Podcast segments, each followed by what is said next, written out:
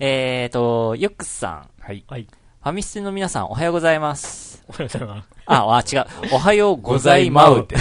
ツイッターでもいつもこの挨拶ね。早速ですが、近況。L 社代発売日は、学校で京都へ遠足に行った日でもありました。そのため、京都で L 社代買おうぜという声が クラスで上がっていましたが、クラスなんだ。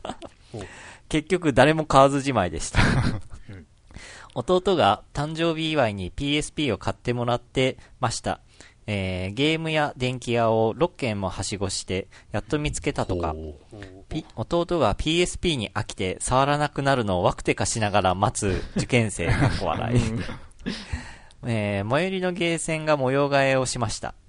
普段やってるクイズマジックアカデミーのすぐ隣にダライアスが移動。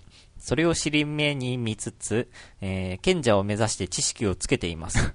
いや、ダライアスをやりたいとは思っても説明がよくわからなくて、てんてんてん。ああ、確かにな。えーで、フリーゲーム紹介。面白いブラウザゲームを見つけたものの、タイトルを忘れたので割愛。また次回のお便りに書くかな、この文章の遂行を続けてもう1週間経ちました。かっこ。携帯から投稿なので、えー、何回も保存が効く。キリがないので逃げます。シュパ 今思ったんだけどさ、クイズマジックアカデミーにさ、うん受験に役立つような要素はないの？さ 雑学ばっかりな気がする。あ、そんなものですか？うんクイズって言ったら、クイズゲーか。マジックアカデミーは本当うん人気ありますうね。ん。息長いよね。もうな、4作か5作ぐらい出てるような。うんうん相当数が多いんだろうな、うんやっぱりクイズの。クイズゲーってしたことあったかな虹色町の奇跡とか。あったねえ。ー対等で子育て、マイエンジェル？うん。うーん。うん。あのあたりかな。あー。もっと古いあと、と古い。きめきメモリアルね、クイズしようとか。あー。うん。それはね、ときメモの要素がクイズとして出てくるわけ？それともとき、普通にときメモ、ときメモの、うん、まあ、解いた問題で、うん。こう、エンディングが変わるとかだったう。ん。あーような気があー例えば何？そのときメモ違うかの、な。ちゃんとやってないんだけど。ときメモのそのキャラの誕生日とかそういうクイズとかそういうの？あいやいやいや、えっと、例えばスポーツ系のあ。問題を多くあこう答えてたら、清川さんとへへー。ー。そういうゲームか。そういうタイプだったはず。あ、そういうゲームなんだ。なるほど、なるほど。そっか。じゃあ、特化した、んときメモに特化した問題が出るってわけじゃないなかね。ったはず PS 版があるんで、うん。まあ、気が向いたら買おうかなと。ただ、クイズ。ズゲームはね、うん。問題が古い。古。くなっちゃうと、ああ、うん、確かにそうね。なんか、たまにあるんですけど、今、今、こう、解明されて、答えが変わってる問題とかもあったり。それはあるね。サイエンスとかの分野だったら特にね。まあ、あと芸能問題とかで、うんあの、誰々と結婚してるのは誰かみたいな 感じで、もううん離婚してるよ、離婚しちゃったみたいなあったりするんでね。ああ、そっか、そういう弊害がある。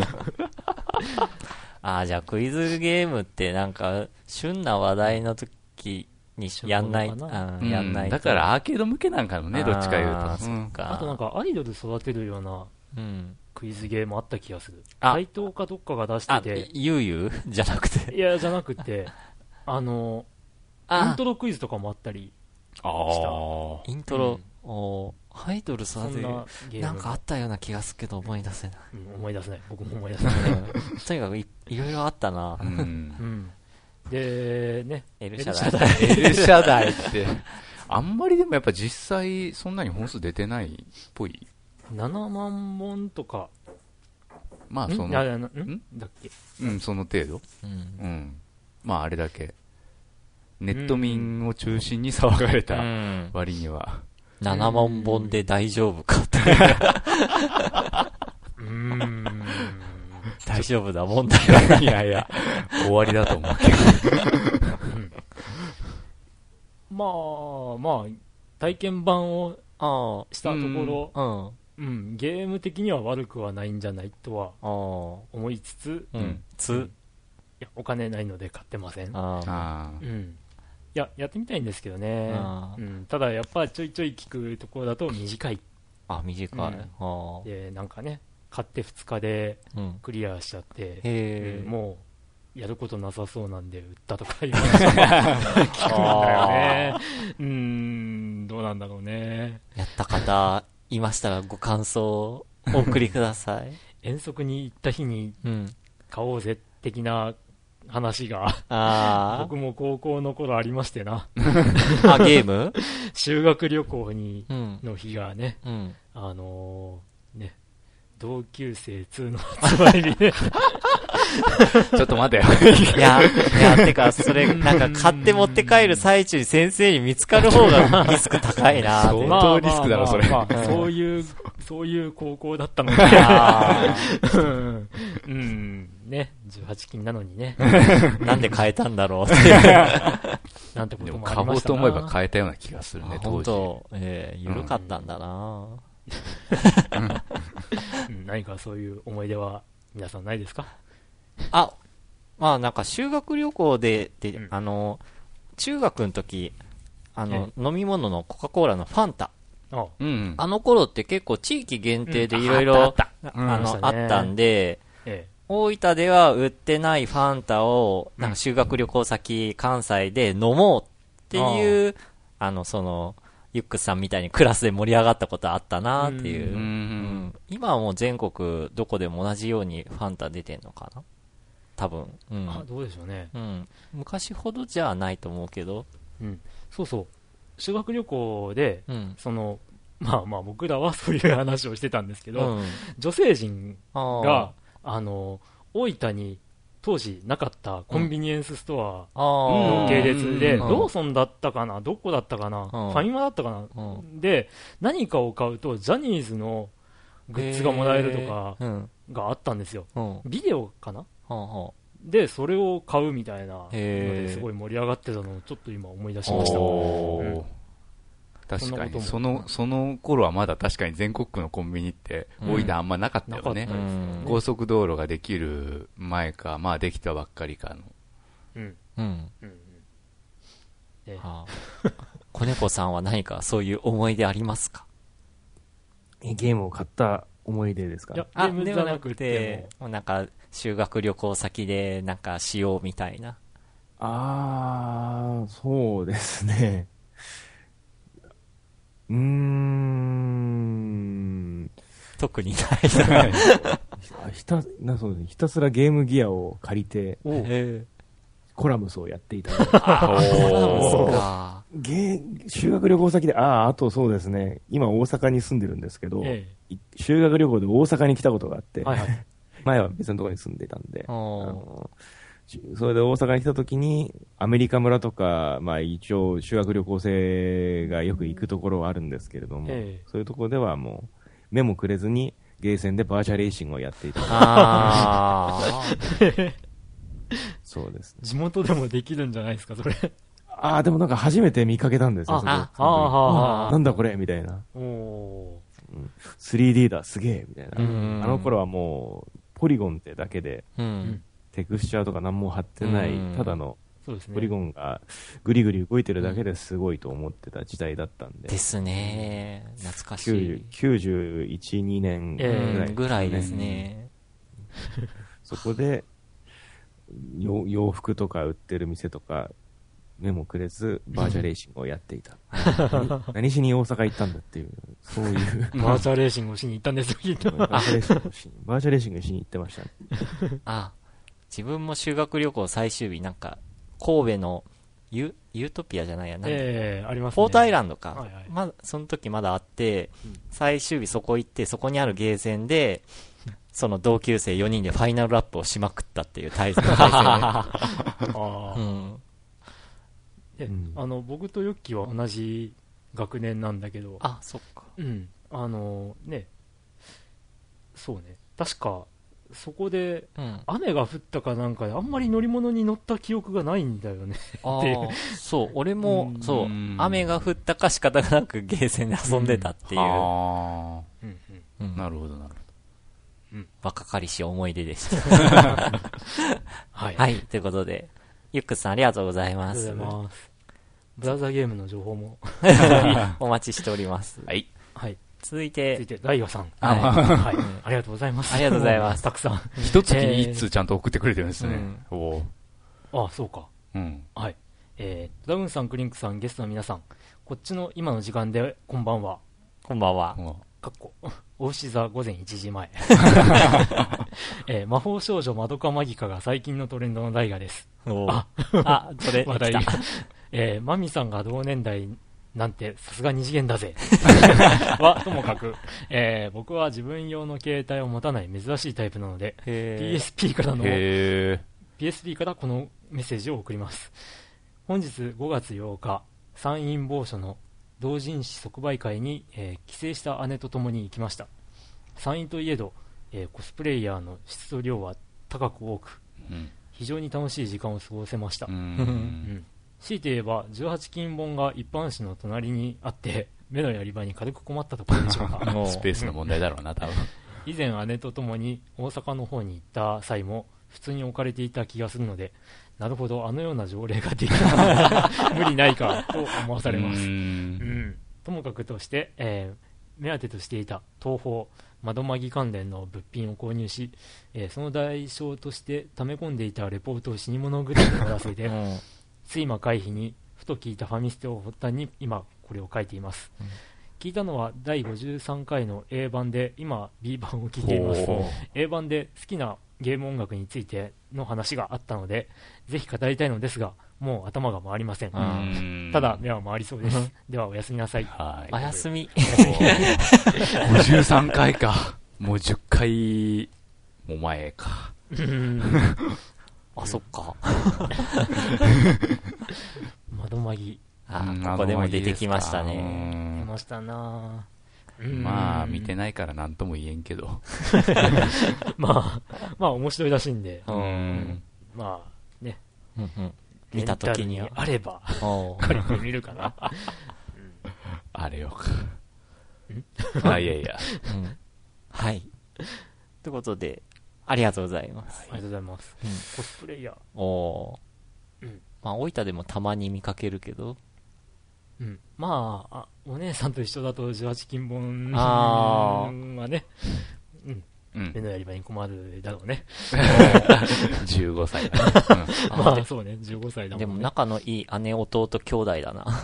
うん、同時即売会に一緒に行く兄弟か。うん。いいないや、あのね、うちはね、二人いますけど、うんね、あの、その頃のうん。年頃の時ってのは、あの、僕はいいように使いっ走りさせられてた感じですけどね。うん。あんま、なんか、仲良く遊んだって記憶ないってこと？まあ、そうじゃあそうですね。年の関係でって。うーん、うん2歳上とああ、2歳か。4歳上かな。ああ、うん。うん。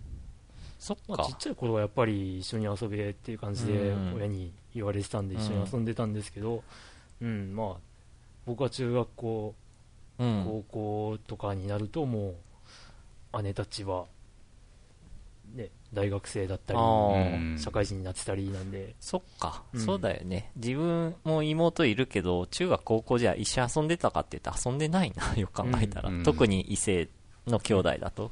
うん。ただ姉が持ってた漫画とかうん。にはいろいろ、ね、あの、感謝したいところあがあーって、うん、いい作品をいろいろ。あの残してくれたので、うん、そこからこう面白い漫画、まあ、あのいい作家さんに巡り会えたのは、へえ。いいことだったなとう思いますね、なる。ほ成田美奈子さんとかね。あ、例えばどんな作品の方？えサイファーとか。お知らないか、うん、ちょっと応援する。う。ん。うん。まあ、あと、うん。有名なのは僕の地球を守ってあのー。えーっと日渡咲さんとか、ほうほうほうほまあ、あの辺は男性が読んでも実に面白いというか、う。ん、あの当時からあの楽しい漫画だったので、へまあ、今はねもう男性誌女性誌とかあんま関係なくー漫画はあの面白いものは面白いんで、ど。うん。うん。まあ、ぜひこうそういったねあの女性向けだからとかっていう気を持たずに、あの触れてみるとうん。いい出会いが待ってるんじゃないかなと思いますね。うん。最近なんか見た話題でええ、男性が作者だと思っていた少年誌の漫画ええ。が実は女性が書いてたっていうのが結構あるとかいうのが書いてあって、ええうん。ダーって見てたんですけど、え、この作品女性だったんだって驚くのも何本かありました。うん。ううんん。だから昔よりか少年誌に女性がこう書いてるっていうことが多くなってきたのかなとか思って。うん。うん。うんうん。そうですね、うん。うん。まああと変わり種といえば変わり種。あの少女漫画誌からがデビューの男性。作者さん。とか、北川翔なんて。あのホットマンとか、あ、ブルーバタフライフィッシュとかで有名な人なんですけど最近はあのなんだ矢沢永吉の、こうあの物語を書いてたりうん。する人なんですけど、うん。うん、その方は中学2年だったかな、うんがデビュー作へでえ。、えっ、とあの集英社のうん。こう少女漫画誌なんだっけな、マーガレットかな？はあ。がデビ,、まあ、デビューへ一え作。目、うん、という人で、うん、その後あのヤングジャンプの方に 移ったりとか、ね、するという不思議な経歴のある人で、うん、そういう人もおいたりします。ー。うん。なるほど。はい。はい。ということで、えっと、ライガーさんありがとうございます。はい。今度は漫画話になったな。で、続いて、シンさん、えー、クリンクさん、ドラグーンさん、ヨッキーさん、こんにちは。はい、こんにちは。前回収録からいろいろありましたが、いかがですか、うん最近指を怪我しまして、うんコントローラーを持てない期間がありました。結果的に、結果的にはそんなに長い期間ではありませんでしたが、ゲームは物理的にできないというのは何とも言えませんでした。ゲームをしないときはたまにありますが、やらないとできないは結構違うと思いました。うんできないときに限って非常にゲームをしたくなるものですね。うんそんな中、えースマートフォンなどのタッチパネルのゲームに助けられました。うんアンドロイドのしりとリンゴは、えーなかなかハマりますよ。ウィキペディア内の単語を使用してしりとりをしていきます。早い者勝ちですし、部屋によりルールがいろいろあるので、なかなか白熱します。うんしかし、据え置きゲームでゲームしたいですね。うんってことで、うん指怪我されて、だから、大変ですね。んでしたっんけね。ん？ツイッターでなんか左手のの？中指だったかな。中指か人差し指ちょっと忘れたけど、ううんん、指先切った。あ LR うん。がああ、押せないのは結構しんどいもんですねっていう話ああ。をされてたのかな。ううん。ん。そういう方にはぜひキネクトをって感あーあー確かに。起動からなんからうん全部、うん声と動作で。じ。うん。XBOX キネクトって言ってねあのあと手を動かしてっていうねまあ確かに、普段ゲームしなくてもできないっていう状態になると無償にしたくなるっていうのがなんかわかる気がする。うん なるほで Android での、うん。ね、ゲームも紹介されたのでしりせっとりの。かくなのでたった今インストール しざなんてね。ざっくり、あの、説明はよ、よん、うんなんか調べてみてみました。うん。なんか、ネット繋いでる状態で、なんかしりとりしてって、うん。昔あの、うん。検索エンジン使ってそういう遊びをしたあ、ことそういもあったうのがあっ記憶がありますたの？おーえ。なんかより少ない回数でうん。その目指してるワードにたどり着くとか遊びをこう勝手に。ルール作って、うんあのみんなで挑戦しようみたいなのあを、ーうんやってたりしたんですけどうん。それの、ましりとりあ、版？ゲゲーム版うんって感じですかね。なるほどう。ん。そう、だから、こう、問題見て、しりとりで自分がこう考えて回答しようと思ったら、もうすでに他の人が答えてて、また次の問題考えないといけないとかいううん感じの流れで、まあ、いかに早く答えを見出して入力していくかが鍵みたいな感じのゲームだった。うんうん。シンさんありがとうございます。はいありがとうございます。はい。続いて、はい。リリーさん、はい。クニックさん、ドラグーンさん、ヨッキーさん、その他ゲストの皆様、こんにちは。Xbox 360シュタインズゲートに当選させていただきましたリリーです。本当にありがとうございましたうん。すごくすごく楽しいです。お下着。ありがとうございます。震災後の放送再開待ちわびてました。はい。えー先日病院に行ってドクターから運動 OK の許しをもらい、早速コナミスポーツで汗を流しております。痛みのない体をは本当にいいものですね。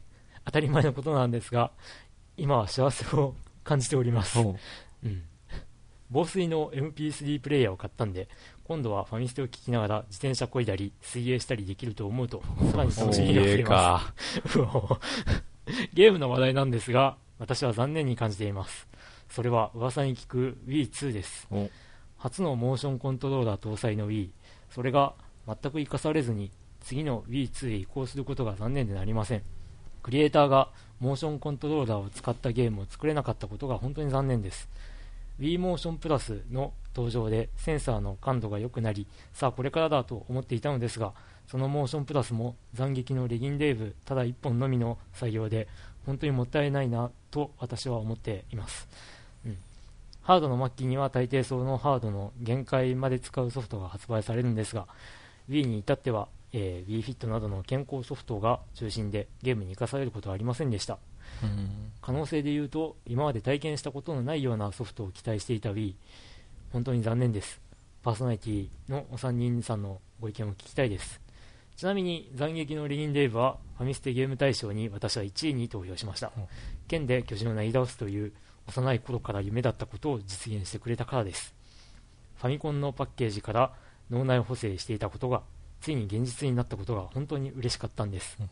何が Wii をダメにしたんでしょうか安易にクソゲを連発してしまったことでしょうか、うん本当に残念です。リリーでした。おうんありがとうございます。ありがとうございますうんうん。ー Wii。Wii ねちょっと自分は Wii はちょっと持ってないんで、うん。ね Wii は悪くないとは思いますけどね。うん思うんですよね。確かにまあ、モーションプラスの対応は少ないけれども、モーションプラスの対応って僕が思いつくのは、まあ、その斬撃のレギンレイブと、うんまあ、最初にね、同梱で出てた、うん。あああの、えっ、と、えーと、なんだっけ。Wii スポーツリゾートうんリゾート。e スそうそうそう。ポーツリゾート、ね、うん。他にあったんですかね？あ なんかテニテニスゲームとかでもなんかありますあよ。あ、あのるんですかね。エレクトリックアーツから出た。おお確かに。あー、うんなかったな、モーションプラスに対応しているもえのとか、うん。レッドスティール2とかもそうだったんじゃないですかね。まあでも、一般的に知られてるのはもう Wii スポーツリゾートだけかな。うん。斬撃のレギンレーブが、なんかこう、えっ、と、ゲーム大賞の時にもちらっと話した気がするんですけど、うん出た当初はなんか微妙なお言われ方をしてて、で、まあ、なんか、モーションプラスをつけてるつけてない人で結構評価が違ってたりとかもしたなっていうのも、操作感は全然違い。へそうなんですね。うん。まあ、Wii のモーションコントローラー、うーん、まあ、うまく、個人的にはまあ、なんて言うんでしょう。え。Wii が失敗だったっていうんだったら、うん。それより売れてない、その他の据え置き機種はどうなるんだっていう。PG より売れてないその据え置き機は。そう、そうです、ね。本体の売り上げとしては、当たってますから、任天堂もね。認めてると思うんですけど、まあ、当初描いてたよりはうまくいかなかったっていうのは、まあ、間違いないと思うんですけれうども、ん。まあ、やっぱり、なんですかね、ユーザーの思考がどんどんか、本当に多多彩化してきたというか、うん思考が本当に、昔は本当にスーパーファミコンとかファミコン持ってれば OK みたいな時代はあったと思うんですけど、みんな、本当にリッチなゲームがやりたいとか、うん。FPS やりたいって人もいれば、ライトにその Wii パーティーとか楽しみたいって人もいれば、ね。あとはまあ空いた時間にちょこちょこそのスマートフォンとかで携帯のゲームやりたいっていう人で、本当にいろんな人の思考が分かれてった結果、それぞれがそれぞれの、それなりに売れて、まあ本当に、その中でまあ儲からない会社も出てきてみたいなところがあって、あとはまあユーザーさん的にもあんまりソフトが充実しなくて不満だっていうのもあって、だんだんまあた趣味が多彩化してきた、価値観が多彩化してきた結果なんじゃないかなとは思いますけどね。うん。だからどれが大失敗とかいう感じでは個人的にはないかなと思います。うんそうね。うーんと、手紙はハードの末期には大抵そのハードを限界まで使うソフトを発売。うんまあ、そうかうんな。あ、でも自分があの。デノブレードやればいいです。ああ、そっか。Wii か。あれはかなり限界ですね。確かに。自分がなんかをあの思い出したのは、あの、ファミコンの時のあの、メタルスレーダーグローリーかな。ああれすごい。あの、本当に末期に出たんだけど、うんこれがファミコンかっちゅうぐらいのへ ゲえ。ームで、本ス当に。ファミコンでは8メガビットのロムを使ってるんですよね。うん。そうやね。バイトじゃなくて、なくてビットですけど。うん。まあ、今なら、バーチャルコンソールで、おー。うん。まあ、任天堂の社長が作ったゲームです。あそうなんですね。うーん。あれはちょっとびっくりした。うん。うん。まあ、どうですかね。でも、スーパーファミコンあたりぐらいから、うんあの、本体が出た直後にもうなんか限界に挑戦するような風潮が増えてきた気がするんです。まあ当然その後、そのうんプログラミングとかのうん。こう効率ののよし良さとか、こうデータの効率的な使い方とかができて、それよりすごいゲームっていうのはどんどん出てきてたんですけど、うん。うん、でも、なんか PS が出ましたとか、サターンが出ましたとかの段階で、ん。もうなんか限界にギリギリのうん。ゲームが出てしまったがために、なんか、こう、あのハード、この程度しかできないのかみたいなうん。風に言う風潮が、もうなんかうん。出てきてしまってて、うん。その後なんか、うんこう、メーカー、ソフトメーカーが相当苦しんでる 気がするんだよなとかって、思う時期もあったりしたんですけどね。そうね。別にうん。まあ限界まで性能使ってくれなくたって全然遊ぶ方からしてみればいいんだけどね。うん。だから、こう、なんていうか、ゲームが出てからしばらくしてそういうのが出るとかっていうのはまだわからなくはないんですけど、あの、最初から、うん。こう、高レベルのものを望みすぎてるユーザーも、あこう、少なくないんじゃないかなって思って、ーうんそそれはちょっと危険じゃないとか思ったりもするんですよね。まあうね。ん。いいじゃない。うんもう前、前なんかでは話したな。うん。あの、PS3 だからって別に、うんこあ、う、うん。ね、そんなに、グラフィックらなくてすごいグラフィックとも。か、やんなくてもいいじゃないとかって思ったりはするんですけどね。うんまあ、そうすると、うん、まあ、売れないのかね、とか。うん売り、売りとしてマーケティングという意味では確かに売りが少なくなるのかもしれないね。だけど、どうなんだろうね。ゲームってね、究極的には遊んでなんぼなんだから。遊んで楽しいかどうかだからね。うん。まあ、そういった意味では僕的には、Wii はやってて楽しいゲームは結構。多い多いとと思うんだよねっ。ていうまあでもその確かにほとんどが任天堂初なのはちょっと気になるとこではあるんだけど任天堂が強すぎるっていうのもあるけど。うん。どちらかというと、まあ、任天堂が、その、そのグラフィックとか、あの、ハードの性能に頼らずに面白いものが出せる。うん、出してきたよね。企画力だと思いますけど、そうですよね。ただその任天堂がちょっと去年の末うんというか秋口ぐらいから急激にこう Wii でソフトを出さないという状態になってうんうんいつぐらいかな？9月ぐらいから年末までソフトが1本も出ないみたいなおなんかその新作がですよ。ーう。んベスト版は出るけどみたいな。おうーん。そんな状態になっちゃったのがまあちょっと Wii の次のハードに移行しよっかっていううん。そういう流れになっちゃったのかなっていう気もしなくもない、まあそう 3DS を盛り上げなきゃいけなかったでしょ。う。あーまあうん。なるほどねでもなんだかんだで Wii2 が仮に出た、発表されたとしても、そのモーションコントローラーとか、ちょっと、なんていうんですか、オリジナルな路線っていうんでしょうかね、オリジナルコントローラーな路線っていうのは、次でも大して変えないんじゃないかなという気がしてるんですよね。まあなんか、噂だと、液晶がつくとか、そう言われてますけど、うんコントローラーに。うんそれプラス、まあ、Wii リモコン的な何かアイディアは残すんじゃないかなと思うそこまで悲観する必要はないんじゃないかなと思うんですけれどもね。いろいろやらかしてくれるんじゃないですか。やらかして。いい、いい意味で。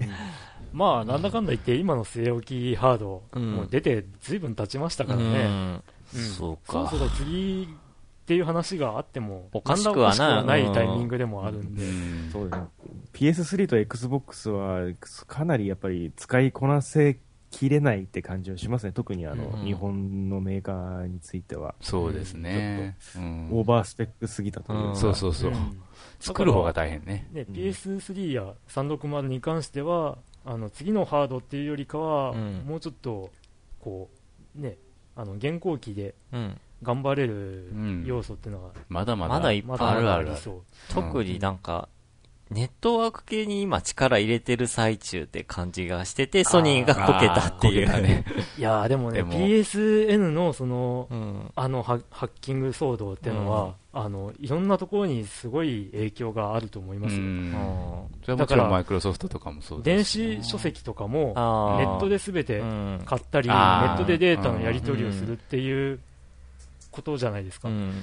で多分今後はそっちに流れようみたいな風潮があったとうん。ころで、あの事件ですから、うん。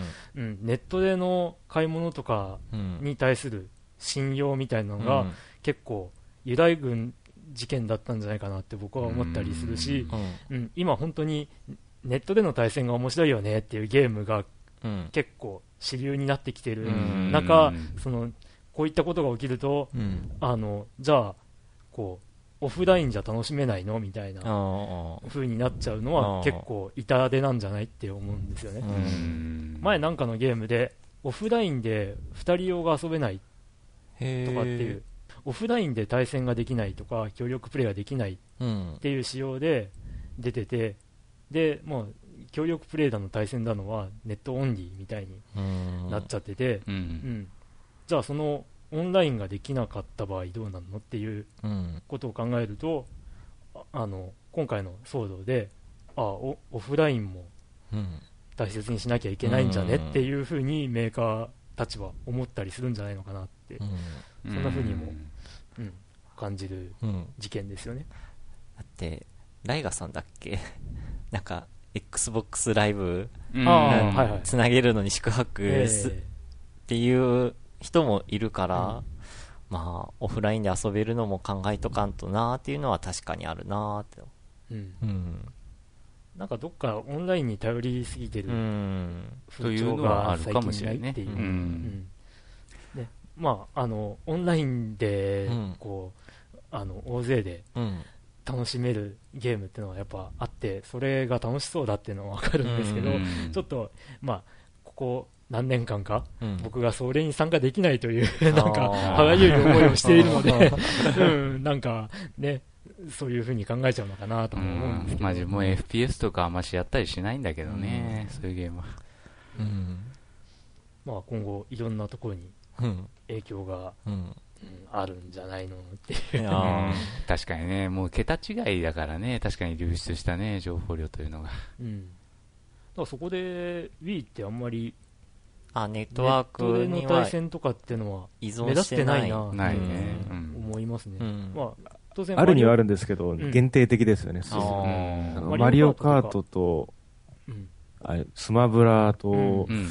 そんぐらいですか、Wii だったら。うん動物の森とかもなんかあったらしいんですけあど、あ、うんそうですねちょっと詳しくないですね。うん、あれはカメラとかつけて、うん。まあ、斬撃のレギンレベルもありますけど、まあ、本当にソフトごとにやってるって感じですよね。まあそういう姿勢は、まあ、そこまで任天堂ってオンラインに積極的じゃないんで、まあ、限定的にやってるって感じですね。うんまあ、逆にあの、Xbox だと、もう、本体に標準的に備わってる機能で、まあ、そのプレステ3もそうでしょうけどね。えそのあたりの姿勢の違いみたいなのが、まあ、うん面白いっちゃ面白いえですね。うん。まあ、だからそれぞれの特色を伸ばしてそれぞれうのん。で楽しむゲームがうん。出れば、まあ、うん。それはそれで、うん。いいんじゃないの？っていうい気は,、ね、い気はします。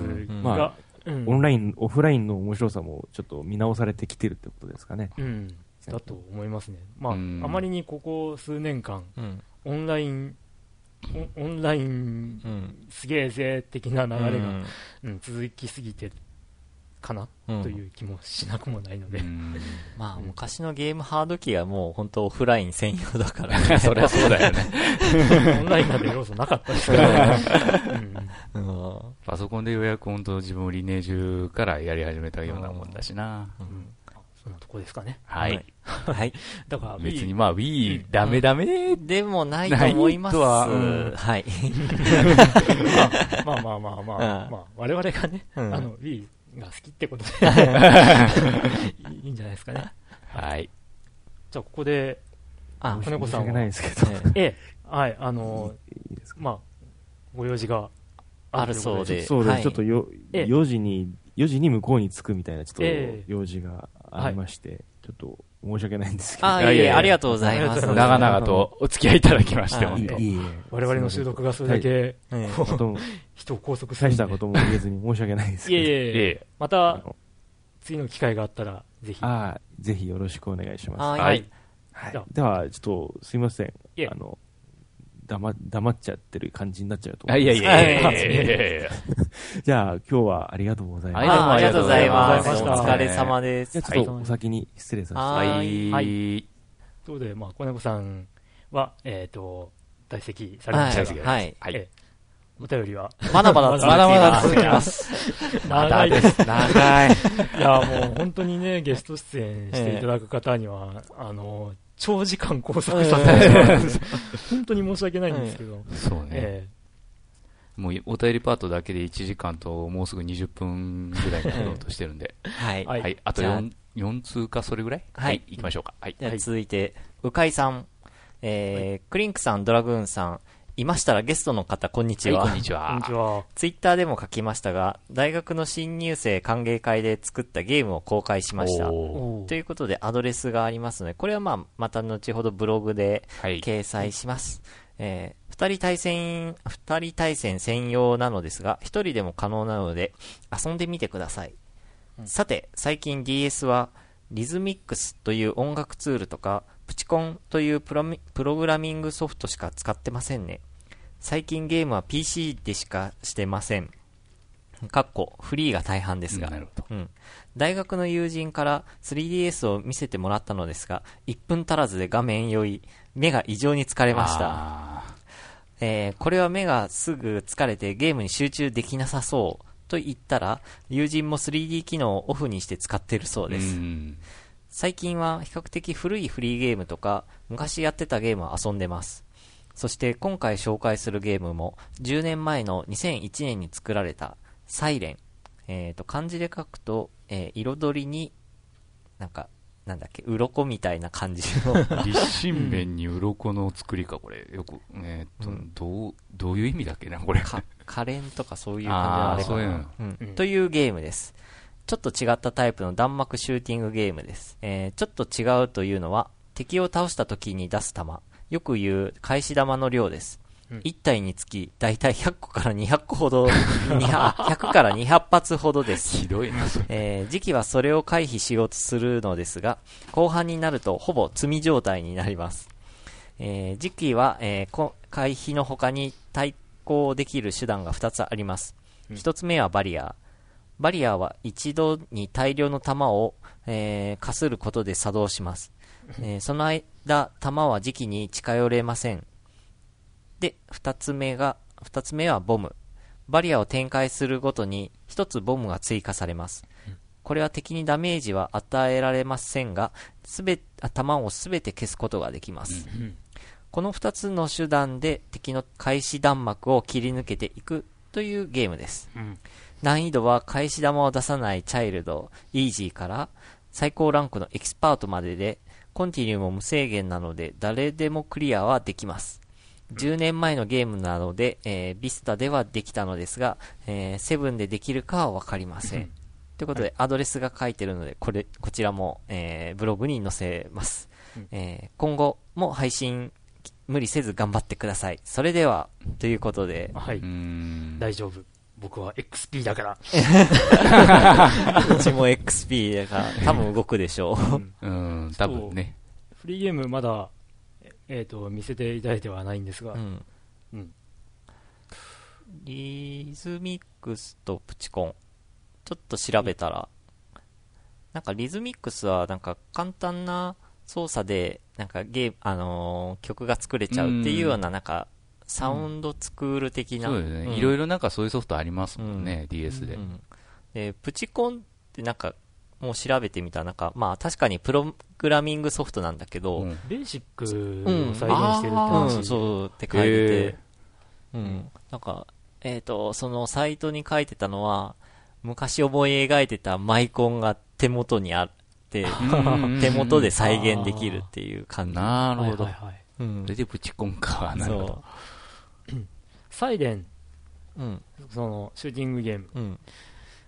なんか話を聞くと、だいぶ僕の大好きな、うんあのサイバリアっていうおゲームを思いい出すんですけど、えっとあれはあの敵の攻撃、弾,、うん弾とか敵の機体とかにかすることで、時期がパワーアップをどんどんしていく。ってゲーム、うん、なんだけど、えっとそれがレベルアップうん。をするときに、あの時期がバリバリっていううん。こう放電してるようなうん演出があって、その間に敵に当たったり、弾に当たったりしても大丈夫。へで、そ、の、えっ、と、まあ、バズって言うんですけど、うんそのかするうん。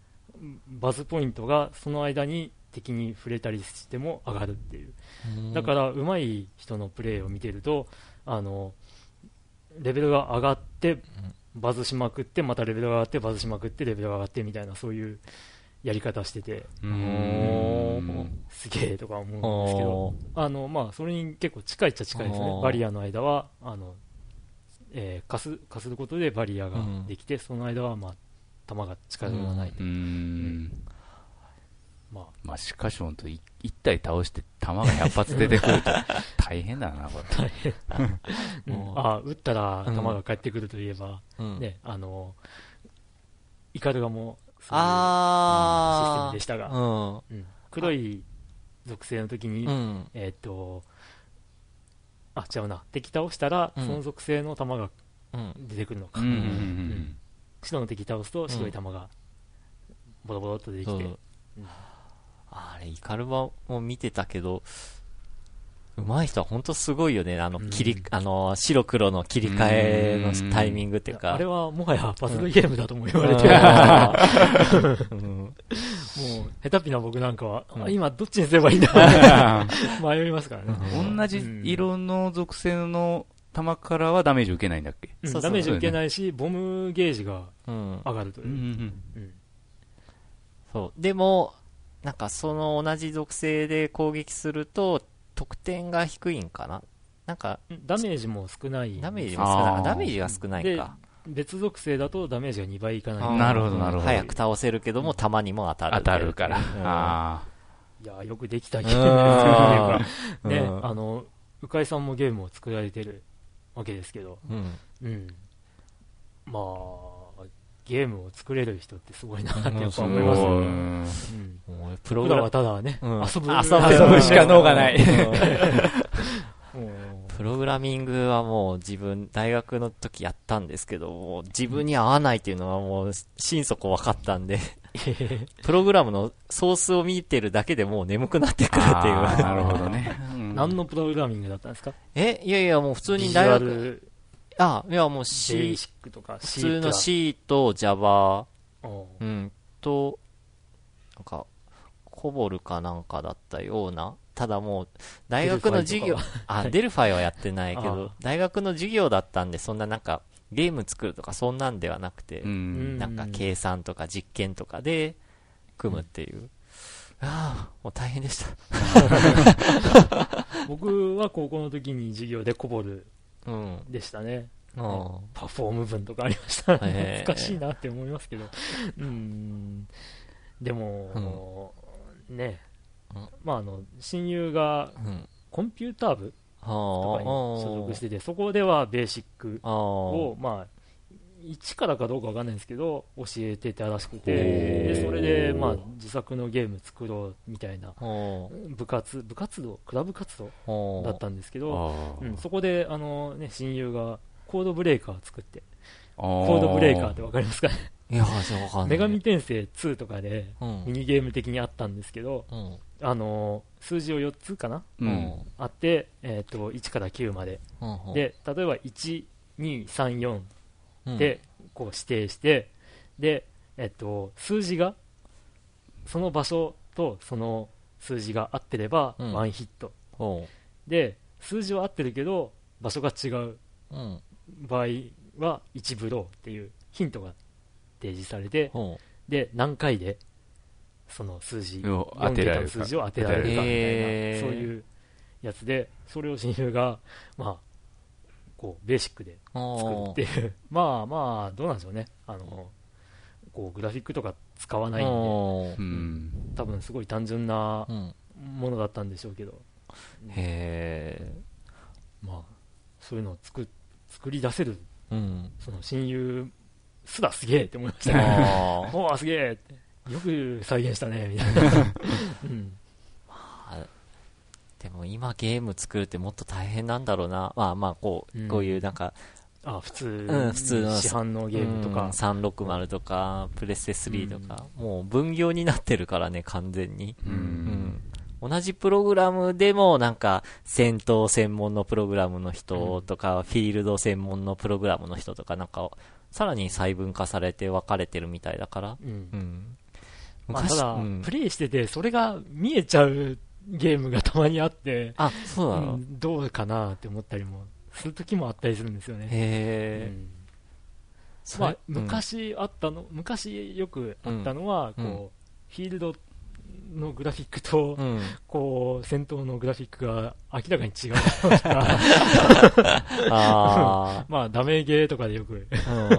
あったりはしたんですけど、そんなに、こう、クオリティの差があるんだ。えーそういうのはどうかなとか思ったりもしたんですけど、なんか、ロー、ロードランナーかなファミコンか。はいはい。あれ、なんか一人でプログラミングして作ったっていう、あなんか、なんかのゲームはそんな感じで作ってて、それで100万本いってたりしてたから、な、なんて言ったらいいんだあれがそうでしたね。ドアドアが、だあ、ドアドアそうでしたね。うん。だから今と考えたら、なんか、稼げる金額全然違うなと思ってう。ん。一人で作って、作って100万本と数百人で作って100万本っていう。まあまあまあ、そうですねう。ん。うん、個人と会社じゃ違いますからう。ね。うんん。うん。あ、でもそう考えたら今、なんだっけ、iPhone とか Android のアプリは一人で作ってうまくいけば、うん。うん、ヒットして稼げるってなんか昔のファミコンみたいな感じだなと思って。まあそれがね、本当に、あのー言語の壁を越えるようなゲーム。うん、で、それで、こう、あの、まあすごい直感的に遊べてうん。面白いうん、っていうもので、うん、で、それが、こう、まあ1ソフト20円とか、うん、だったとしても、世界的にうん。大ヒットしちゃえば、うん。一体いくら稼げるのみたいな感じもありますからね。うん。うん。すごいな。できる人は、うんまだまだ、ね、あの、金 金脈がまだあるぞまだあるぜ、みたいな感じもしますよね。ああ、そうんまあ僕は、うん僕らは本当にね、っか。あプレイヤーなんプで。レイヤー、やる専門なので、はい。うん、ぜひ、面白いゲームを作ってください。はい。はい。続いて、えー、アスティスさん、はい。クリンクさん、ドラグーンさん、ヨッキーさん、その他の皆さん、こんにちは。こんにちは。はいはい。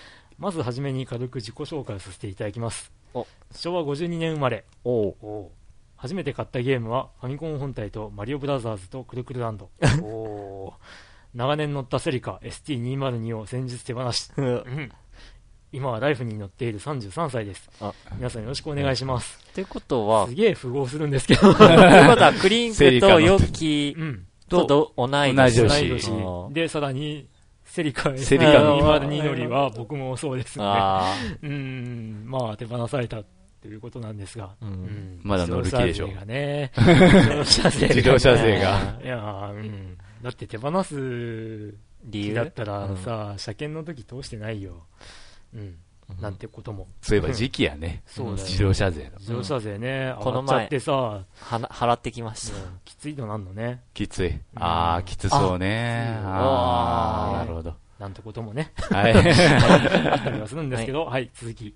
えーこの度はシュタインズゲートを Windows 版プレゼントに当選させていただき、本当にありがとうございまた。おす。めでとうございまはいおめす。でとうございます。とりあえず、プレイ開始前にファミリーステーションの53回と54回を聞き直し、下着に関する話題をおさらい、ね、そしてプレイ開始。なるほど。こういうことを言っていたのか、などと、ニヤニヤしながら10日ほどかけて、一通り全てのエンディングを迎えましたうん。おーそして、また53回と54回を聞き直し、そこでやっと共感することができて感無量。うんうん。下着とファミステ、両方の相乗効果でより一層楽しむことができたと思いますし、えーファミステが縁で出会ったシュタインズゲートだから、そうしてよかったと思いました。おううん、そして、えーとても楽しむことができたシュタインズゲート、今は全実績解除に向けてプレイ中なのでした。というわけで、下着は僕にとって一生忘れられないゲームとなりました。おーおーえー本当はもっといろいろ他のことも書こうと思っていたのですが、さらに長文になりそうなので、この辺で、これからも楽しみにしております。ではでは、またお便りします。本当にありがとうございました。ああ、おめでとうございまうんす。喜んでもらえてよ。ありがとうございます。ええそんなアスティスさんからですね、えお返し的な感じであの、お醤油をいただきまして。うん。ありがとうございまありがとうす。ございます。自分らの分もあったそう、もう本当、ありがとうございます。ええ。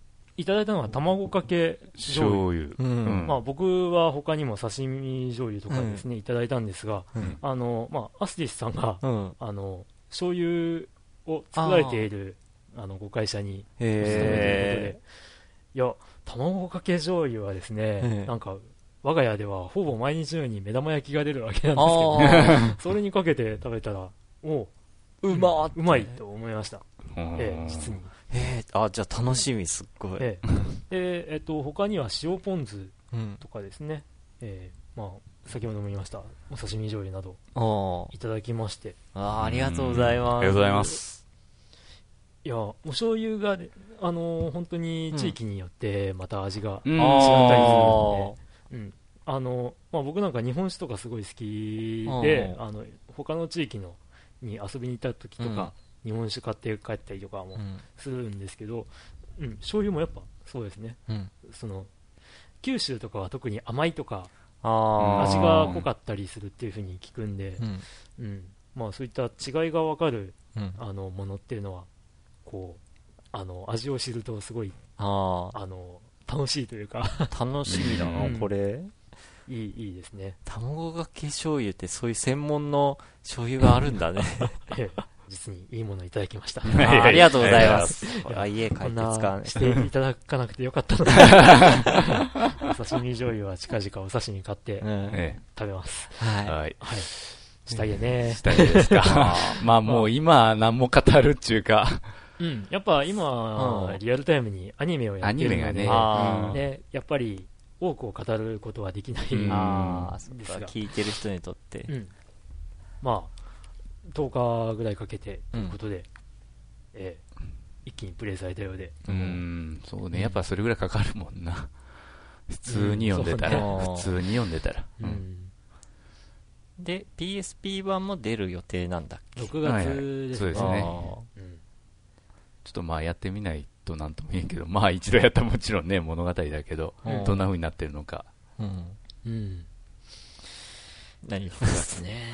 なんかどうしたのえ？いや、6月っていうのもなんだかんだ言って来月じゃんとかああ、思って。そっかうん。そうですそうですよ。あもう5月ですよ、今月。もう半月。うん。うんあっという間だな。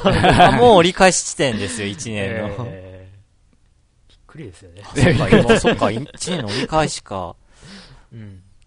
下着もね、うんその、さっき話したかな？あの、第7話ぐらああ、うんはい。い、今は。うん。アニメでやってると。ええうーん。ついこの間始まった気がする。7回ってことは7週ですよ。ああ、そ1っか。ヶ月以上ですよ。うんうん1ヶ月半から 2, 2ヶ月か。たまらんな。スカパー入れば。スカパ時のー。流れが早いという。うんうん確かにね。そうそう。あの、最近ふとはい。思ったんですけど、ええ。まあよくあの、ちっちゃい頃って、うん。時間の流れが遅く感じると、うんまあ、うん年を取れば取るほど、うん。1早く年が早く感じるうんみたいにあるじゃないですか。うん。ユニコーンっていう人たちがいるじゃないですか。あ、ガンダムじゃなくて？じゃ、じゃなくて、じゃなくて、あの、奥田民生とかの、うん、ユニコあーーンね。はい。バンドのうんユニコーンで、うん。昔、えっ、と、自転車泥棒っていう歌があって、ほで、その歌詞が、昔、僕が中学校2年か3年の頃に聞いた時は、何このお菓子って言って笑ってたんですけど、うん。あの、出だしの歌詞が、遠い昔、うん。二月前の夏の日にっていう出出だし。で、うん。え遠くないじゃんとか思思ってたんですけど、うん。あのーまあ、なんていうか、今思い返せば。その若い主人公うん。っていうのを表現してるのかなとか思って、あもう本当昨日思いついたというか気づいたんですよね。あ。あああ、すげえ歌詞って、今、今思い返せばすげえ歌詞だってあ。そっ思っか。ちゃって。うちらから見た2ヶ月は、ほんの、あっという間ね。っという間の2ヶ月だけど、小学校1年とかなの2ヶ月って長いもんな。うん。いや、だから若い頃の感覚をあ歌詞に表現してたのかなと、今、あ。へえ。今思うと、ほすげえ表現とか、思っちゃったり、しちゃったり。う。そんなですよかうん。でもほんと1年経つの早いからあな。特に、そう、だから自分のやったゲーム、ええ360だといつやって以来、やってないっていうのは、最後のわかるから最終履歴が残るじゃん。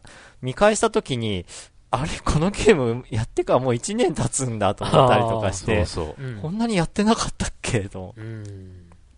いうぐらいな。ありますね。うん。うん。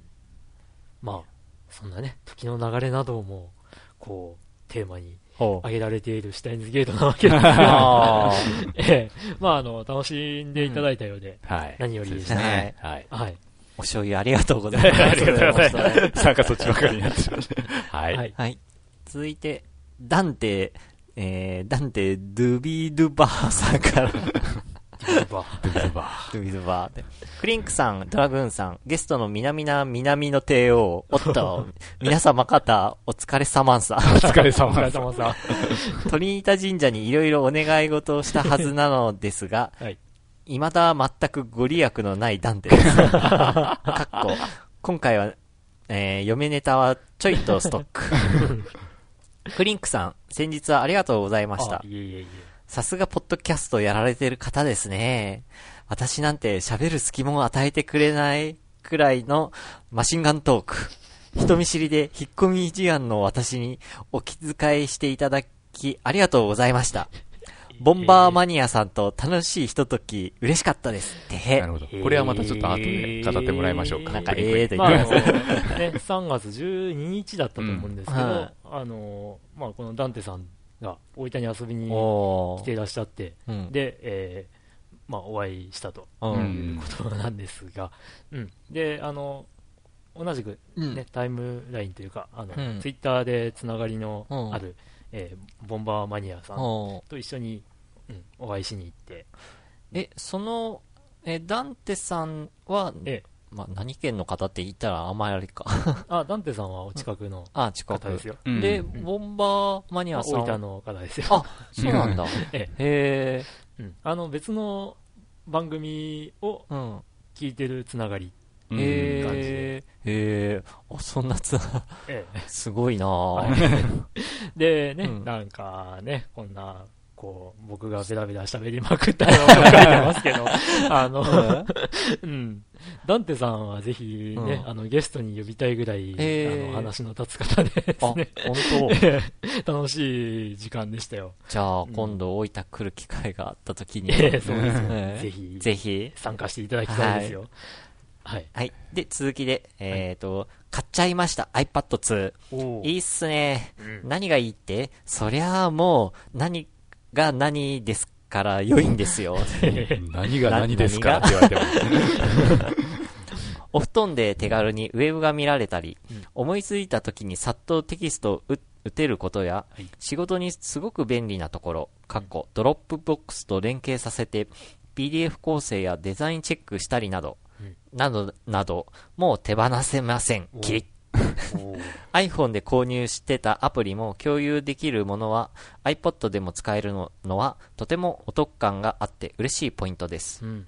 ただ、ゲームはちょっと、パズル系やマーダークラブのような、うアドベンチャー系は良いのですが、うんアクションやや RPG のように指でキャラを操作したり、ボタンを押したりするものは、やりづらい、やりづらすぎです。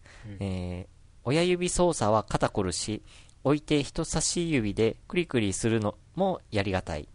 その辺は iPhone が良いです。無理に iPad2 でやる気はないので良いんですけどね。そして購入迷っている方にアドバイス。ほ 3G プラス Wi-Fi64 ギガタイプで月額6000円くらいなので、一回飲み会に行ったと思えば元が取れます。おー もしくは二次会三次会を断って行ったつもりになりましょう。あら不思議。帳尻が合いますね。奥様をこれで説得してみてくださいね。無理無理。月額6000円だけど、それが2年間とかなったら総額。そうね。ね、結構な金額。結構辛いうん。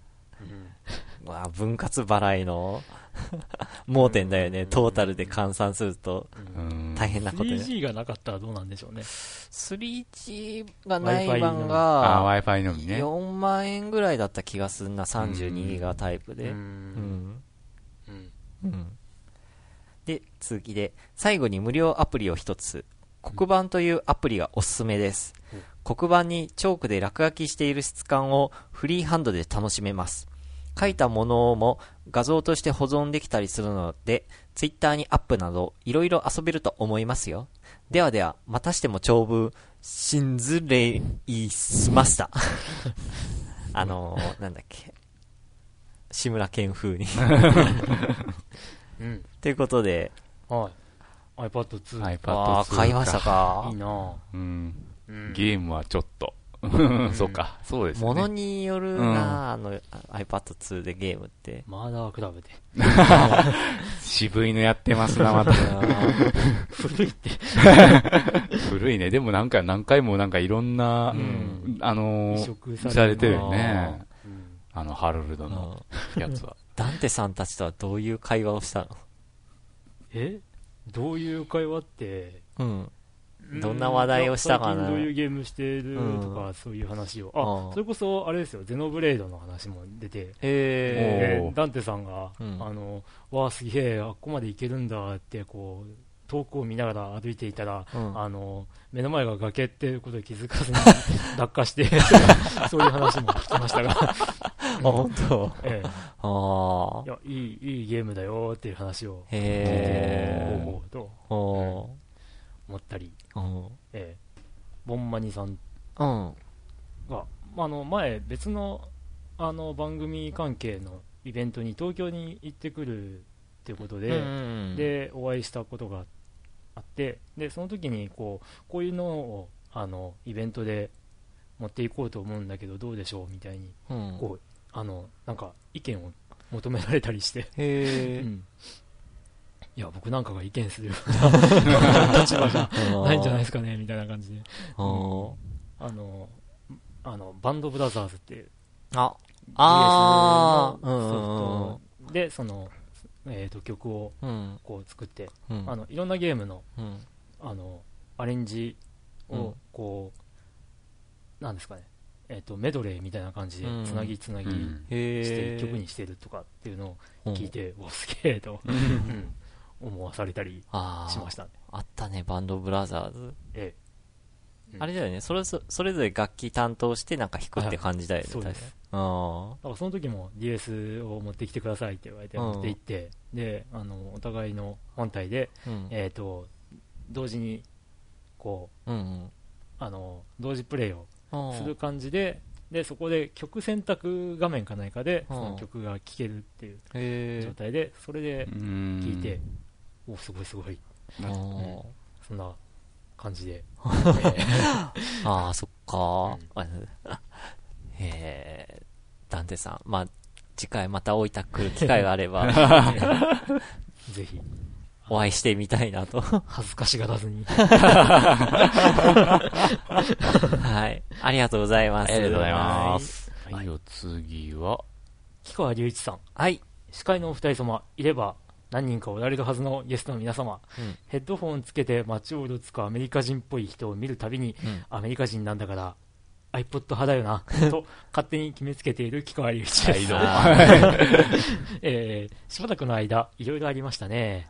ゲーム絡みで言えば、やっぱりあ ソニーショックです。ソニーショック。PSP でアニメのレンタルしまくってたのにな、映らない曲のレンタル DVD が遅いやつなんか、あ。えー結構使えてたんですよ。うんへでは、個人的には古くなったネタですが、PC エンジンゲームボックスでうんネクロマンサーをやってて小技を発見。馬鹿げたと言えるくらいの小技ですので気軽に。応用が効くことはあるかもしれませんが、一応このタイトルの中でしかできないので、本当に小技。うん。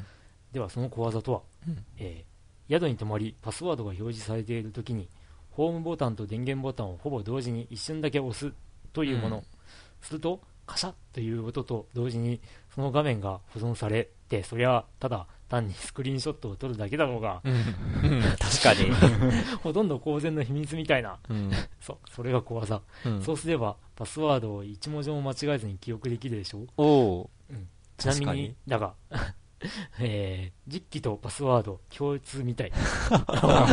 実機を動かして、こちらで作ったパスワードを確かめたから。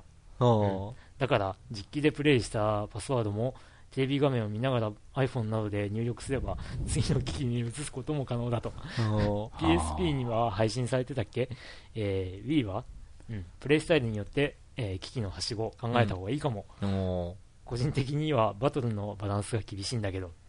うん。あそうか。これは、あんまり考えてなかったな。だから、いわゆる家では据え置き機でゲームして、うん外ではそのパスワードを持っていけば、外でも携帯ゲームで遊べるというってことです。よね。れはちょっと、あの、うん。案外、こう考えなかったな。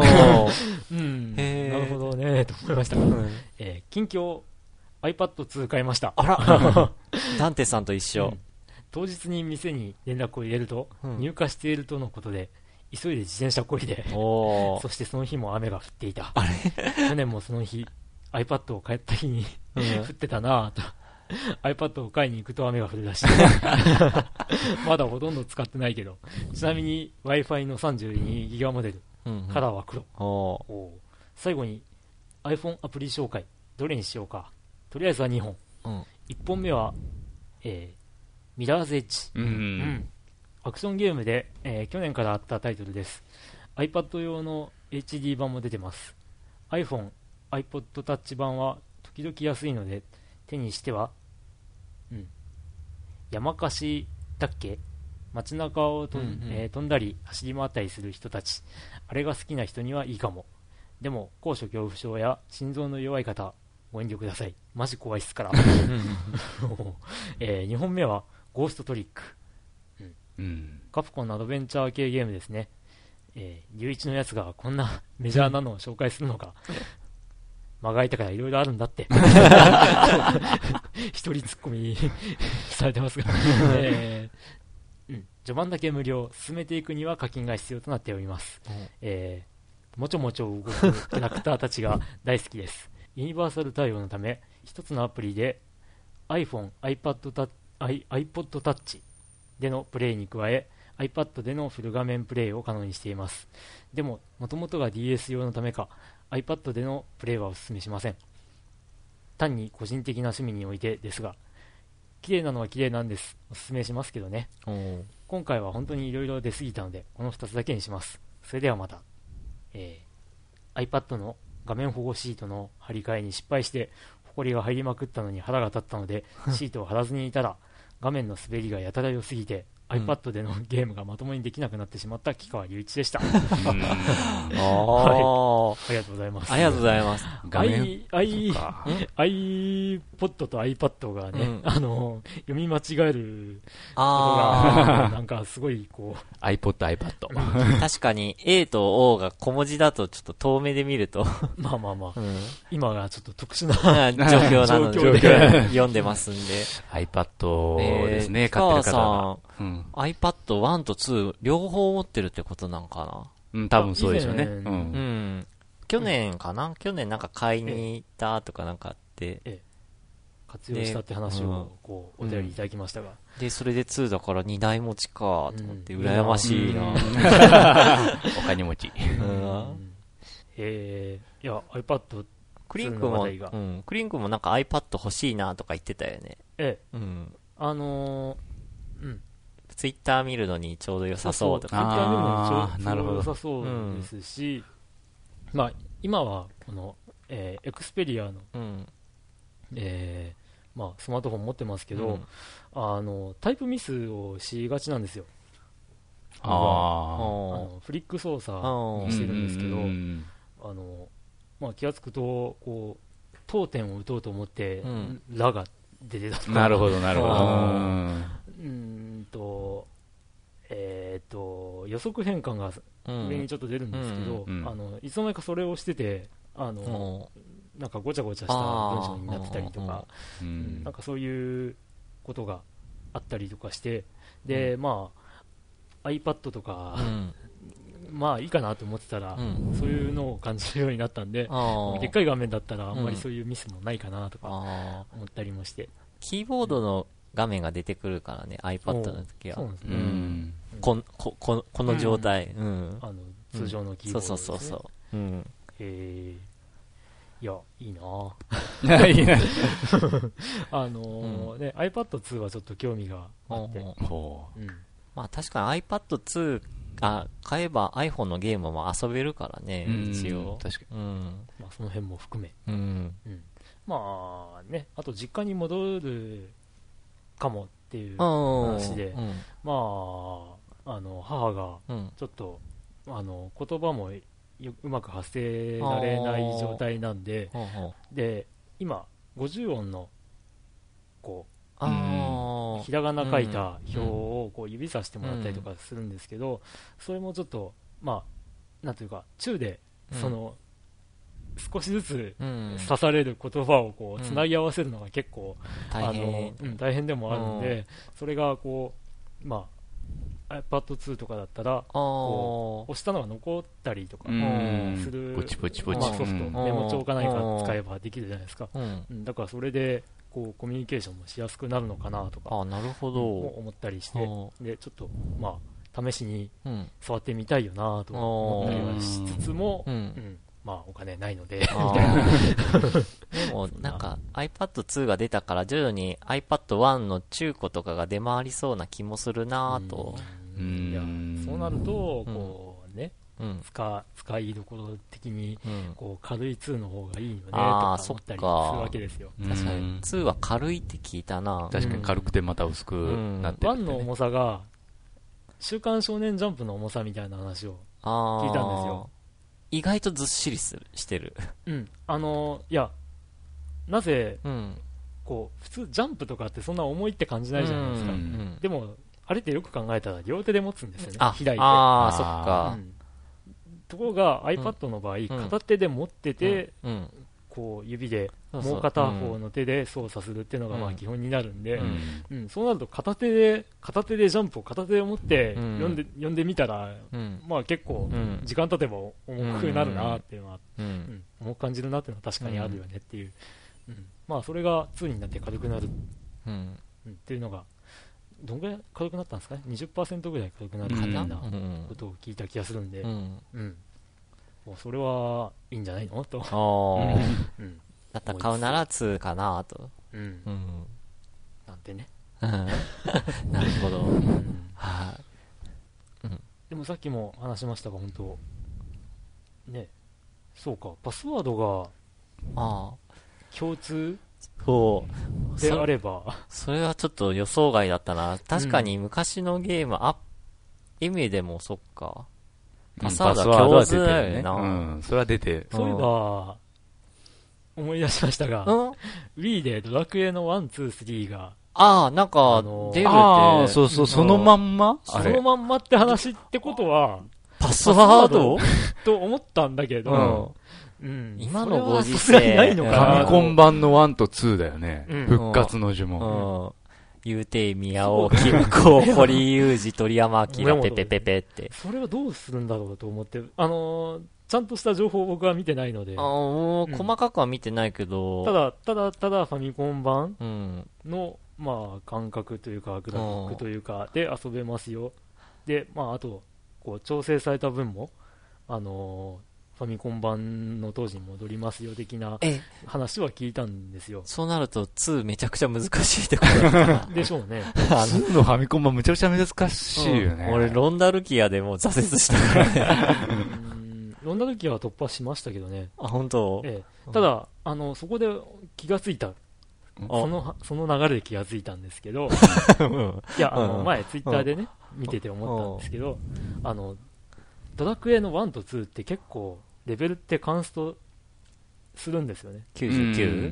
いやいやいや。いや、99ないですよ。ないよドラクエ1は25か6かあ、そうなの？だったはず。25かな、30かな、大体そこら辺ぐらい。うん。ん。うでうん2は、うん。ローレシアの王子が32かなんかで、えっといやいや、ローレシア50、えっ、と、ったっけ？ルトリアが40か45、で、ムーブルかムーブル35 38か、そこら辺で止まっちゃあう。、そうだっけ？で、えっと、1の時は最高レベルだと、まあ、ちょっと苦戦はするけど、竜を倒せますうん、ねうん。で、えっと、2は、全員レベルカンストしてても、うん。結構きついみたいなバランスだったわけですよ。へで、まあ、ドラクエ3からは99までってなったんですけど、うん。あの前、ドラクエ9かないかの話の時に、レベルをもう99に上げるのが当たり前に、ドラクエシリーズってものはなってる人が多いみたいな話ががこうあったんですよ。うん、それってやっぱドラクエ1とか2とかのレベルカンストって、うん。で、レベルカンストした上で、うんあの、ラスボスには苦戦するっていう印象が残ってるからなのかなっていうのをちょっと思い出したり、思いついたりしたんですけどね。最新のドラクエでもそこまでレベル持ってかないと苦戦するっていう トラウマか。うんでもちょっとドラクエ2、ファミコン版のドラクエ2はちょっときついけどね、あれほんと。あのーあれなんですよね。ドラクエ2って、スーファミ版ぐらいは、うん。あの、サマルトリアの王子、レベルが、あー攻撃力が一番高い武器って光の剣かなんかなんですけど、うん。あの、ファミコン版は鉄の。槍 え、そうなんですか？なんです。よ。鉄の槍な。へ僕はなんか昔全然何も考えずに、はやぶさの剣とか持たせた記憶があるんですけど、最近調べてみたら、はやぶさの剣って攻撃力5なん？相当低い 5, よ。5か4かな、へ だから元の力が強くないとね、なかなか。で、鉄の槍は、えー、と攻撃力40かなんか。へで、あまあ最強の武器って言ったらやっぱ鉄の槍なのかって思って、なんか昔ロトの剣装備できたんじゃなかったっけなとか思ってたんですけど、どうも違ったらしくて、あドラクエの武器覚えてないな、その当時。ロトの剣は途中で出てくる中途半端な攻撃力のうん中途半端なあうん、ーもうなんか危ない水着しか覚えてない気もする。それは3 3だよね3。か。うんそれは3か。遊び人とか。うんあ、あと、ヒノキの棒か。あ、ヒノキの棒はもちろんありますけどね。うん。うんうん、コンボとか？そうそう、ヒノキの棒コンボ。だからそのね、ドラクエ1、2うん。が当時のまま遊べるっていう触れ込みであれば、やっぱり復活の呪文であるべきかなと思うんですっけど、ていうか、本当にそのまま何も手加えないで出す気かな。それだったらもうバーチャルコンソールで出すのと変わんないんで。ない。なんかバーチャルコンソールでいいんじゃねっていう。意 なんでわざわざパッケージジするんだろうね。でね、うん。あの、その、じゃあ復活の呪文であるべきじゃねっていう話をしたときに、ちょっとツイッターで2、3人で盛り上がったのが、うんあの、じゃあ、あの、特典でいろいろつくらしいから、あの、鉛筆とかついてくるべきじゃねって。復あ活の呪文用の手帳とかね、とか。なるほど。なるほど。ちゃんと書きやすいようにね、あれ。ーそうそう。2だったら、あの、334の10文字が、52文字そうそう、52文字最大数になって。うんあ、でもよく考えたら、ドラクエ1の時は575プラス3だから、27文字かな？なんか、なんか30文字、20文字だ。うん20文字。へえ。うん。復活の呪文の書きミスは泣かされたからな。目、目とか、ぬとか、ばとか、パとか。あの頃画面キャプチャーとかそういう概念ないからね。らねまあそれこそね、今ならうん、その、スクリーンショットとか、あとデジカメで写真撮ったりとかっていうね、うんそうそういう話がうん出てきてたりするんですけど。当時はちょっとね、確かに、うん。うんいろいろ。はい。ねそういう楽しみ方もあると。とい。ありがとうございます。ゴーストトリックやりたいな。あ、そう。だ。うん。うん。なんか DS で中古でまだ3800円とかするんで、あ微ー妙になんかこう、結構高いね。手が出ないという。あ あんまり作っ出なかったのかな。そうよね、作ってないんかな、そしたら。うん。物はいいという話を聞くそういうソフトって得てして高くなるもんー。ね。ねそっパスワードで対戦できるゲームってのはやっぱ貴重かなと。パスワードで対戦できるゲームなんかあった気がすんな。だからみんなサカツク1とか2をさ、あ やってパスワードで対戦しようぜって。あ、昔、うん、なんかあの、ダビスタを、もうなんかパスワード持ち寄ってはいはい馬競い合うっていうのあった気がするあーあな。ったあった。ピコパスでやってまうん、したし、やってた。ううんん。あの、それに、こう、影響を受けて、うんあの、友達とかと、うんやっぱしましたよ。ああーの、高校2年ぐらいの時に、おーダビスタ3とか、あー96とかで、ええ楽しかったな ってことで。はい。はい。木川さん、ありがとうございます。ありがとうございはます。いお便りは以上です。以上ですか。はい。お便りコーナーだけで2時間。はい。ってことで喋っちゃうね。はい。皆さん、お便りお待ちしております。はい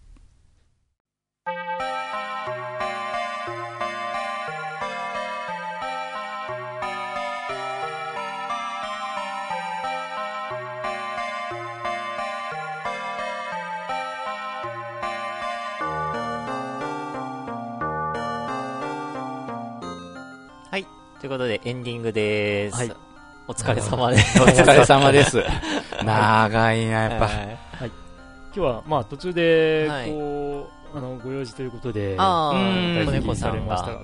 猫さんが来ていただきましたが、はいはい。ええあの、新しい、うんこう、風というか、子猫さんもいろいろ語られてたよね。そうですええね。特にゼノブレイドとかですね。うん。はい。もう本当付き合い長い方なんで、おー、うんあ、そっか。え、うんその割には直接もしかしたら会ってない？みたいだね。新たな発見が。ねヨッキーしか会ったことない。だったね。しかもただ一度。うん。まあ、いつかお会いできたらいいなと思いつつ、はい。うん。まあ、なんだかんだ言って本当に、初めて出会った時から、うん。ゲーム関係うん。での出会いだったんで、うんちょいちょい前から言ってる、うんワープの。株式会社ワープうんのホームページのうんコミュニティ、えーっと、えー掲示板だったり、チャットだったり、での交流から、あの、今日に至るうん。わけですから、はうん。まあ、そういうコミュニティ手段としてのゲーム、う。うん。ん。すごいなと。ね。うん。確かに。思いますね。ゲームが縁で繋がってたっていう縁は確かにあったね。うん。あの、パソコンの18金ゲームのうん。メーカーがやってたパソコン通信とかでうん。オフ会とかやって、ほう。ん、えー、知り合った中中で、まあ、未だに年賀状くれる人が一人いるんだけど、う。ん。俺も、初代、あ、初代っていうか、まあ、ドリキャス版の PSO で知り合った人と、うん、まだ知り合、友達っていうのもあるな、確かうに。ん。いや、やっぱね、ゲームは、うん。こう、そうやって、ずっと、こう、つ、続くあ付き合いをうん生んでくれるわけですよ。あ。うん。あの、途中で話しましたが、うん。アニメとかだとですね、あ 本当に、こう、我々の住む地域で、あ。ね、話題に乗れないということが多くてですねう、ん。うん。そんな中でもこうやって、えっと、まあ、この番組はあんまりうん最新のゲームの話は、はあんまりしてないけどあんまりしないけね。ども うん、それでもね、こう、リアルタイムにできる話題でもありますし、うんまあ、ゲームはね。うん。ゲームは結構それは時間が経ってもいいゲームですから。うん。うん。そうですね。ね。うん、そこは面白いですよ。いやそこまでさ本当にね、びっくりしちゃいますよ。あれこんなに面白かったっけ？って感じで。いや、やっぱね、出た当時は難しすぎて、全然理あ解できなかったそういうことね。ですよ。あと、あの、選手の名前とかも全然知らなかったんで、ああそっ誰がすごい選手なんだとかも全然わかんなかったんですけど、あの、最近やってみてう、ん。解説で出てるあの人じゃんとか、あうん。なるほど。それとか、こう、まあ、ワールドカップとかも。見てると、うん。過去のワールドカップのこあうシーンとか出てくるわけですけど、ん。そこで出てきている選手あ。が、まあ、あの、シリーズが進むと、うんあの架空選手うんとして、あのモデルになってるあ架空選手がいるんですけど、うん。一作目にはさすがにもうその架空選手になってーうん。すげえ強いって言われてる人が実名で入ってたりするわけですよ、架空なのに？うん。いやいやだからあの J リーグうん。で実名使っていいっていう許可もらってるんで、うん。あの J リーグ引退した人の名前とか使えないわけですよ。でもその選手をモデルにした架空選手をあの他のシリーズっていうか続編では登場してるっていうそういう選手の、まあ、元の選手がその実名通りに出てたりするってういう、うん。ん。まあすげえなと思って、へえー、と今攻略本をーうん。その今差がつくええ一作目の攻略本をヨッキーが語っ、まあ、うん。持っているんでうすけど、ん。まあ本当に今やってみたら、うん。あああの選手じゃんとかうんっていうのが、うん、あのちょいちょいこへう言い出して、いわゆる、そうか点と点がやっと線で結ばったってまあ感じだよそうね。ですねうん。うん、でやっぱそう知ってる選手がいるってなると、あのこう獲得したいとかあー。っちゃったりするわけですよ、うん、でもうそれこそ今の J リーグとかで伝説級に言われてるような人たちとかが、ああのもうこの当時、うん。96年だったかな、うんうん。このゲーム、うん、存在するというので、結構胸熱い、ーももちろん数いるんだよね。数いますよ、うん。うん。ベルディになるのかな？ベルディですね、うん。だからうん。この当時なんであのえっ、アルシンド？と、うん、アルシンドもいます。あでラモス。あら。ラモスあああ、あ、来たぞ。あ の数ですよね。ーすごいな。懐かしいなこの時代。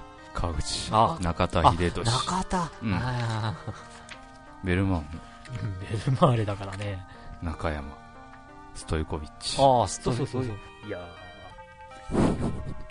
控え控えとか結宮本構あ結構そん。いやだから今活躍してる人たちが、うん。あのー注目されるサブのメンバーっていうのでこうこの攻略に載ってたりとかするっていうのが。すごい、うん、今今読み返すとこの本も面白いなっていう確かに。うん、当時のね J リーグ。いや本当にねこのページの使い方の荒さ。すごいよね。片面丸々写真使ってたりとか、うん、あと留学先のね紹介とかね。ひどいよ。ねもうなんか、どのどうか観光観光地紹介バリーナ紹介本なの？これみたあ、いな本当さだ。そういうなんかあー。現街並みはどうちゃらとか書いてあるわけです。よ、現地の写真をそのまんまとうん。貼られてもな。あー。なるほど。それだけで何？8ページぐらい スペースを持ってるという。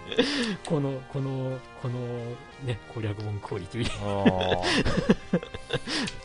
なんだかな。